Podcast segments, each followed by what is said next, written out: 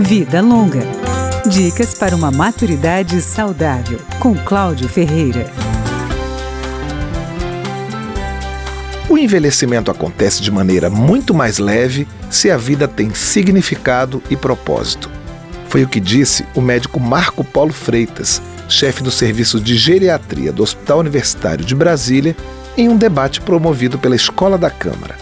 Ele citou vários estudos científicos que vão nessa direção. Um deles foi feito na ilha de Okinawa, no sul do Japão. É uma ilha tropical, com poucos carros e muita qualidade de vida. Além da alimentação saudável, a população idosa tem uma rotina de muita cooperação. Eles vivem para a comunidade, eles vivem para ajudar as outras pessoas. Eles não conseguem se sentirem felizes sozinhos eles vivem esse sentido do propósito e do significado. Eles têm significado de estarem vivendo e o propósito deles de realmente ter uma comunidade em que eles se ajudam mutuamente e a cada dia que acordam, por mais idosos que eles sejam, cada um deles, eles sabem que eles vão ter que contribuir com aquela sociedade. O geriatra enfatiza que outras pesquisas realizadas em várias partes do mundo mostraram que saúde e felicidade são experiências coletivas e que a solidão e a mágoa matam.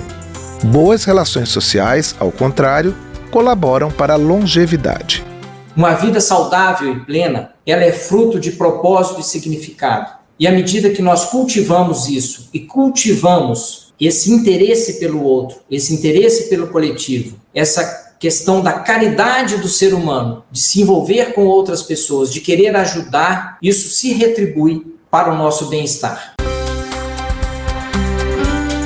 Vida Longa, com Cláudio Ferreira.